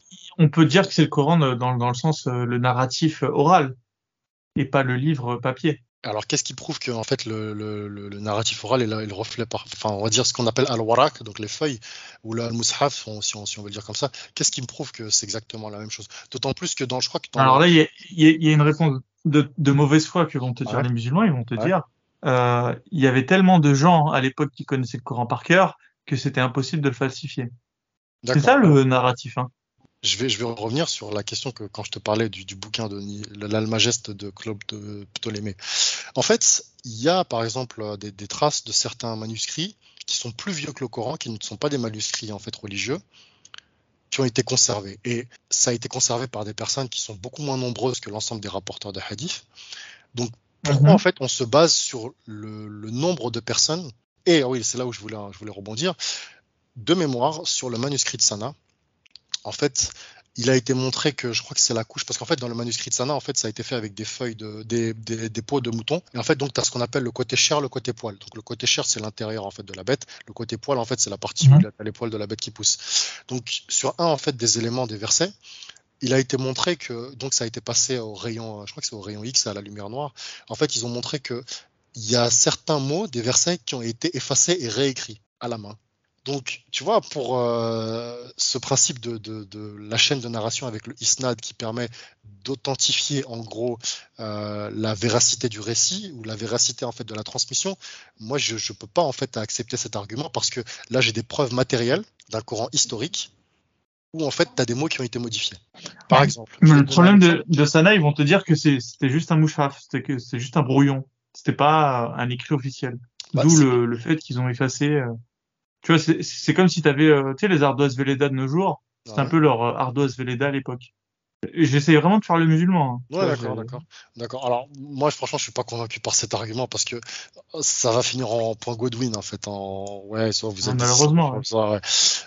Franchement, quand, quand j'ai quand j'ai vu ce, ce, truc en fait de, alors je crois que le, le mot qui a été remplacé c'était c'était écrit Allah et ça a été remplacé par Huwa. Donc Allah, bah, c'est Allah et Huwa, ça veut juste dire lui. Quoi. Donc, euh, quand je vois que tu as des scientifiques qui, en plus, le manuscrit de Sana, on est tombé dessus entre guillemets par hasard. Euh, on a vu en fait que euh, il y avait certaines sourates qui n'étaient pas, enfin certains versets qui n'étaient pas apparents dans certaines sourates. On a vu qu'il n'y avait pas les marqueurs diacritiques. On a vu que certains mots ont été effacés et réécrits. Bon, ça fait quand même un peu beaucoup, tu vois. Après, bon, il y a, y a, un truc que j'admets. Il y a un moment, en fait, c'est de la croyance. Donc tu veux croire, tu crois. Tu veux croire que bah non, là, la chaîne de Isnad et tout, très bien. Mais moi, j'observe le réel et je vois que ça tient pas la route. Tu vois. Bah, typiquement, parce que tu m'as dit sur Abu Huraira, bah, quand j'ai appris qu'en fait c'était quelqu'un qui était un espèce de conteur de faits, qui racontait des trucs avec des monstres, des géants, des trucs comme ça, bon, voilà. Tu vois. De l'autre côté, tu peux pas attribuer, euh, euh, on va dire, une véracité sur l'intégralité de ses propos ça me permet quand même de remettre en, perspective. Et puis, euh, il y a aussi des, des, des éléments des, du corpus des hadiths, c'est complètement, euh, oh, je veux pas être méchant, mais c'est un peu n'importe quoi. Tu vois, le hadith où tu as une mouche qui tombe dans ton verre d'eau, euh, tu trempes euh, la, mouche en entier et après tu, tu bois ton. Enfin, c'est quoi ce truc Tu vois, euh, le, le, hadith où. Tu sais que. Vas-y, vas-y, bah, non, fais le hadith. J'allais en citer un deuxième, le hadith avec l'urine ah, de chameau et le, le, lait, enfin, l'urine et le lait de chameau, tu vois. Euh, le médicament, ouais. Ouais, voilà. Enfin, il y a des choses, ça tient pas c'est assez intéressant, mais en fait, c'est plus profond que ça tient pas la route. Euh, quand tu quand analyses l'islam, quand tu l'as bien analysé, tu te rends compte en fait qu'il y a plusieurs prophètes. Tu as le guerrier, tu as le pacifiste, oui. et euh, tu as, le, as ce, ce, bédouin du désert qui donne des, des recettes euh, bah, de bédouin du désert en fait. Et, et j'ai l'impression que c'est pas les mêmes personnes en fait. C'est comme si euh, il y avait plusieurs plusieurs personnes qu'on avait en fait euh, ensuite euh, voilà, transformées en, une seule, qui est le prophète Mohammed. J'ai du mal à avoir ce, ce côté un peu perché, euh, genre de, de, ouais voilà de si la mouche elle tombe dans ton verre, tu dois tu dois tu dois bien faire en sorte qu'elle soit bien mise dedans. Euh, c'est pas c'est pas le c'est pas le même prophète pour moi que qui est celui qui est un peu qui va citer des choses de la Bible. Tu vois, c'est comme si vraiment c'était plusieurs personnes euh, différentes. Je sais pas si c'est l'impression que ça te fait aussi, euh, toi qui as, qui a beaucoup de recul euh, sur tout ça. C'est vrai que quand j'ai lu pas mal de hadiths, tu as l'impression que c'est en fait soit il avait des changements d'humeur mais drastiques parce que entre le fait de prêcher bon forcément quand tu n'es pas en position de force, tu prêches toujours la conciliation et le fait en fait d'aller euh, écraser 600 personnes de la tribu juive des Banu Qurayza en tuant les hommes, les femmes, les enfants, voilà, tu te dis euh, soit tu es quelqu'un d'extrêmement euh, caractériel, tu vois, soit tu as plusieurs personnalités, soit ouais. Après, il faut aussi garder à l'esprit qu'il y a des hadiths qui ont été inventés pour des raisons politico-religieuses, pour des raisons géostratégiques, pour des raisons euh, voilà et ça voilà c'est un fait avéré maintenant. Euh, ça c'est un truc bon j'ai je mentionne pas très très souvent mais typiquement on parle beaucoup de Al-Bukhari parce que voilà c'est un peu la référence tu vois parmi euh, les, les hadiths. Al-Bukhari, on dit qu'il a rapporté 600 000 hadiths. Moi, au début, je pensais que c'était 300 000, mais en fait, 600 000 hadiths, c'est pas réaliste. Tu vois, qu'il a, qu'il a mémorisé, en plus, il a mémorisé 600 000 hadiths. Et j'ai fait un calcul, même en, en commençant du jour de sa naissance, sachant qu'il a vécu après 80 ans, jusqu'à 80 ans, ça veut dire qu'il mémorisait en sortant du ventre de sa mère déjà 10 hadiths par jour. Et sans compter l'aspect euh, organisationnel, euh, t'imagines si c'est un hadith, euh, en plus avant ils avaient pas des, enfin, dès que tu voulais écrire un texte, c'était tout de suite un gros parchemin, quoi. Bah, t'as vu les premiers Corans, c'est des trucs qui font des kilomètres. Ça, et se dire qu'il a réuni autant de matériel, parce que les hadiths, il les a pas appris par cœur du premier coup, quoi, même si il était très intelligent ce, bonhomme, mais. Non, alors, je veux bien admettre qu'il ait la mémoire absolue, tu vois, mais je me pose une question toute simple. Le gars, il a la mémoire absolue, il a une mémoire phénoménale. Pourquoi il a pas tout mis par écrit? Tu te, tu te rappelles de tout. Pourquoi tu vas transmettre oralement? Et en plus, il y a un autre truc, c'est que on n'a pas de traces du manuscrit original du Jamir al-Sahih al-Bukhari. Il n'existe pas. Hmm. Il n'existe pas de, le manuscrit original. Donc d'où viennent ces corpus de hadith? Ça Donc ça a été transmis euh, par oral en fait euh, depuis euh, sa mort, enfin un peu avant sa mort, jusqu'au XXe siècle, pendant 1300 ans. C'est quoi l'explication? Tu l'as déjà posée? Moi, je pense que ça a été une construction en fait, et qu'après, peut-être qu'en fait, il a, il a rapporté un certain nombre de hadiths, et peut-être que c'était un individu qui a eu un rôle central euh, au niveau politico-religieux, dans la région en fait où lui il a, il a essaimé, mais après, on a mis son nom et en fait, on, a attribué à son nom un certain nombre de hadiths et c'est là où on a construit la, légende du personnage. Je vois pas autre chose parce que euh, c'est un peu comme le prophète. C'est exactement ça. C'est en gros, si tu veux, c'est un peu le, la référence sur la hadith. J'ai pas envie de dire le prophète des hadiths parce que ça veut rien dire, tu vois. Mais euh, bon. je trouve. Ouais, on peut, on peut dire ça, ok, c'est Mais d'ailleurs, est-ce que tu n'aurais pas une théorie euh, comme ça qui se serait dessinée? Parce que moi, j'ai cette théorie. En fait, c'est que, en fait, finalement, ce qu'on a de Al-Bukhari et du prophète, donc Al-Bukhari serait plutôt la partie hadith et le prophète la partie euh, euh, le Coran. Est-ce que ce serait pas plutôt finalement une synthèse de, de, de toutes les connaissances de l'époque qui se serait ensuite, qui aurait été centralisée par un empire, par exemple l'empire abbasside, euh, et qui aurait centralisé ça et ensuite pour par souci de simplification euh, voilà aurait dit euh, ça c'est la partie qui a été révélée par Mohammed et ça c'est la partie qui a été euh, mise à l'écrit par Al-Bukhari mais plus dans un, souci de simplification et aussi de sacralisation de, de personnages finalement dont on on pouvait plus vérifier. En plus à cette époque-là, euh, quelqu'un qui était mort il y a un ou deux siècles, tu pouvais plus rien vérifier sur lui, euh, tout avait disparu. C'est ça. Est-ce que ça, ça te fait ce, ce sentiment? C'est une hypothèse. Alors après, euh, là on parle d'Al-Bukhari, mais on peut citer en fait tous ceux qui ont rapporté des hadiths, et ils n'ont pas rapporté que des hadiths. Tu vois, Al-Bukhari, il a écrit apparemment un tafsir du Coran qui a disparu. Bizarrement, en fait, il a, écrit un tafsir du Coran, mais il n'a pas été transmis. Pourquoi les hadiths et pourquoi pas le, tafsir du Coran? Euh, Bon, moi, j'ai quand même certaines réserves, tu vois. Surtout que le tafsir du Coran, c'est vraiment l'explication, tu vois, l'exégèse euh, qui te permet en fait d'avoir une interprétation, une compréhension du Coran, alors que les hadiths, c'est beaucoup plus l'aspect d'essayer de reproduire de la façon la plus fidèle possible le comportement du prophète et l'attitude du prophète dans certaines situations contextuelles très particulières. Et aussi, après, tu as un élément interprétatif, mais là, ça va beaucoup plus te, rapprocher en fait du comportement du prophète. pourquoi les hadiths Pourquoi pas le tafsir D'autant plus, bon, déjà, le, la, la, la, l'analyse numérique sur les tafsirs, enfin, sur les hadiths, te fait, comprendre que c'est même pas, même pas, ça tient pas la route non plus. Tu as euh, forcément un, un effet politico-religieux, sachant que le politique à cette époque se nourrissait du religieux. Pourquoi? Parce que faut garder à l'esprit qu'à l'époque, même euh, premier siècle, deuxième siècle, troisième siècle, même avant, tu vois, si même on part du judaïsme, le, le, pouvoir était concentré dans les mains des religieux, qui étaient fortement en fait associés aux monarques, parce que mmh. ça dictait en fait la, la, la, la, conduite des individus dans la cité, et ça permettait d'avoir un contrôle, tu vois, sur les masses. Il faut aussi garder à l'esprit que avant l'avènement de l'islam, il n'y avait pas d'empire arabes. On le dit souvent, c'était des tribus bédouines qui faisaient la guerre entre eux. Tu vois, il y avait des guerres intestines un peu éparpillées. Tu vois, vraiment le, le, le comportement euh, très aléatoire. Où dès qu'on voyait un ennemi, bah voilà, c'était tout de suite la razzia, euh, ensuite vendetta. Et là, ça leur a permis, comme tu dis, d'agréger et de fédérer, de se fédérer autour de quelque chose, tu vois, qui était à la fois qui n'avait pas de frontières, mais dont il pouvait s'approprier en fait euh, euh, la parentalité parce que là il disait oui l'islam il est né chez nous, la nouvelle religion elle est née chez nous, on a un prophète qui en fait euh, nous représente et nous on s'agglutine autour de lui et donc on, on, on concentre les forces on concentre les énergies et ça nous permet en fait de constituer un bloc contre l'Empire byzantin je pense que quand ils se sont rendus compte que euh, c'était euh, quelque chose qui créait énormément de synergie, surtout sur le plan religieux, parce que le principe de la punition divine et de, de l'enfer éternel, vu que c'était quelque chose qui, qui euh, marque quand même vachement les esprits, euh, ça a dû avoir un impact. Euh, ça, c'est une hypothèse qui, qui est intéressante, ouais. et ça, ça mérite, euh, ça mérite d'être creusé. Et c'est vrai que euh, quand j'ai lu pas mal en fait sur euh, tout, tout, le narratif islamique, l'histoire, euh, dans tous les sens, tu vois que le politique à chaque fois, il est connecté de façon très très forte au religieux.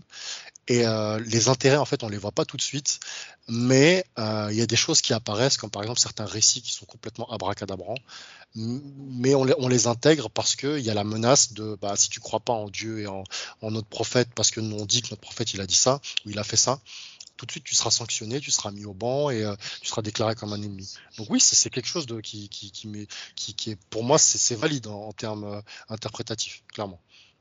Tu sais, des fois, ma théorie, euh, et là, ça sera la dernière fois qu'on en parle, c'est que tout ce qui est abracadabrant, c'était vraiment ce qui était là à l'origine. Bah, on reprend l'énième exemple de la mouche qui tombe dans le verre euh, et que tu dois mettre en entière dans le verre. Tu vois, c'est ça, la piste de chameau, toutes ces choses-là, pour moi, c'était les trucs à l'origine. Et ensuite, tout ce qui est un peu plus réfléchi, pour moi, ça a été rajouté ensuite avec, euh, bah, à la cour des, des califes, il devait avoir des gens d'un niveau beaucoup plus élevé. Et je pense que toute la partie un peu plus intelligente de l'islam, elle a dû être rajoutée après coup. Mais ça, c'est une théorie euh, euh, qui, qui, qui, vaut ce qu'elle vaut, hein. Elle vaut, elle vaut, elle vaut, absolument rien de plus que, que l'impression que, que ça me fait, mais voilà, que je te partage. Euh, je sais pas si ça te fait aussi cette impression. Euh. Alors, on peut faire un parallèle en fait avec l'évolution euh, des sociétés euh, occidentales modernes, parce que c'est vrai que si tu si tu regardes mille ans en avant, bah en Europe et dans certains anciens empires, ils croyaient des choses complètement farfelues. Le leprechaun, tu vois, genre les les, les, les, les, elfes dans les forêts, ce genre de choses, et mmh. ils avaient un niveau de croyance qui était à peu près égal. Quoi. Tu vois et après, en fait, par la science, on a démontré, c'est aussi petit à petit par le fait de pas forcément mettre le religieux de complètement l'éliminer, mais plus en fait faire appel à des éléments analytiques et rationnels qui font que tu peux avancer plus vite dans la vie de tous les jours. Et après, le, pouvoir, il va toujours toujours s'agglutiner en fait à ça, il va s'approprier euh, ces, éléments en fait de connaissance euh, sur le plan technologique. Pourquoi? Parce qu'il va avoir le dessus sur d'autres empires qui sont concurrents. Et ça, c'est un peu relégué, mais euh, typiquement dans, le corpus islamique, tu vois, le, cas là, le hadith avec l'allaitement des adultes, mmh. ça, voilà, moi j'avais lu un article au Maghreb, il y avait certains imams en fait qui disaient oui, euh, une femme en fait pour pas que pour qu'elle puisse rester avec un homme, en fait il faut qu'elle l'allaite, un homme adulte. Et après, en gros, il sera comme si c'était son, son, enfant. Et il y a des gens au Maghreb, ils ont pété un câble. Ils disent, mais vous êtes des malades ou quoi? Genre, euh, on va pas faire ce genre de truc. Même si c'est écrit dans, dans Al-Bukhari ou Al-Muwatta ou tout ce que tu veux. Al-Qardawi, il l'a remis au goût du jour. C'est lui qui, l'a qui en a reparlé. Ah bah voilà, tu vois, typiquement. Mais ça, c'est des choses, en fait, les gens vont, vont plus accepter ça. Parce que les mœurs, en fait, elles ont évolué. Et euh, il y a des choses qui sont, c'est bon, les gens sont complètement imperméables, en fait, à certains types de comportements qui, à une époque, où l'ensemble des masses était moins cultivé, tu pouvais faire avaler ce genre de couleuvre. Mais maintenant, mm. euh, les, gens, c'est bon, ils vont complètement rejeter. Même si tu viens en fait avec un argument comme la punition divine, la menace de l'enfer éternel et tout, il y aura des gens qui vont dire non, mais j'en ai rien à foutre de, ce genre de truc. Tu, voilà, tu, tu circules toi et ton, ton argument parce que on va pas accepter ça.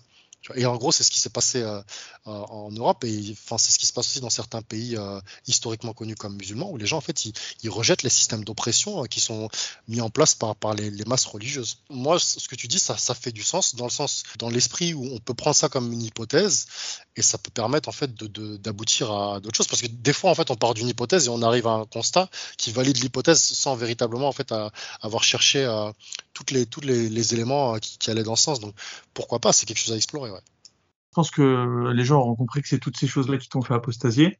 Indirectement, on a réussi à, passer à la partie 2 euh, sans, vraiment le vouloir, mais il n'y a pas de souci. Du là, on va continuer notre attaque euh, en règle contre le dogme islamique. Est-ce qu'il y a une partie que tu veux, par laquelle tu veux commencer?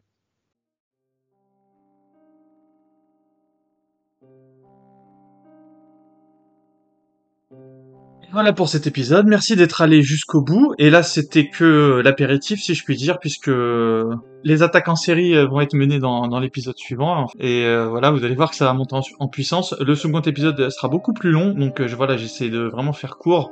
Comme ça, si vous n'êtes pas à l'aise avec la pensée de Nash pour X ou Y raison, voilà, vous n'aurez pas à, vous imposer euh, trois heures euh, d'enregistrement euh, qui ont été nécessaires pour pour les deux épisodes. Donc voilà, en tout cas c'était Nash et à très à très vite pour l'épisode suivant. Merci d'être allé jusqu'au bout. N'oubliez pas apostaislam@gmail.com si vous voulez me contacter. N'hésitez pas également si vous avez apprécié mes épisodes à aller voir ce qui se fait du côté des autres podcasteurs apostats. On commence à être assez nombreux, donc du coup cette fois-ci je les ai listés dans le, la description du podcast. Donc, euh, euh, je vous les refais rapidement. Euh, Soleiman pour Soleil d'Apostasie, Amir Airsoft, euh, mais il y a aussi Regulus qui est un podcast. Enfin, il y a, il y a vraiment maintenant beaucoup, beaucoup de de, de, jeunes graines de podcasteurs, euh, voilà, de, des personnes qui, qui, vont dans le sillage de ouvert par euh, Magie.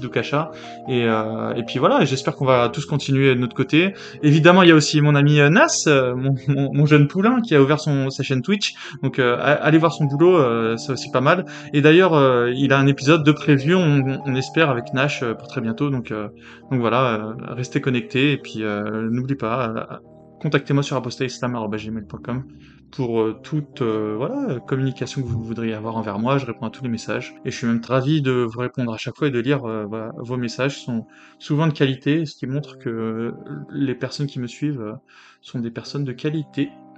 Merci, merci d'être allé jusqu'au bout, puis à très vite pour, pour la suite de l'épisode avec Nash.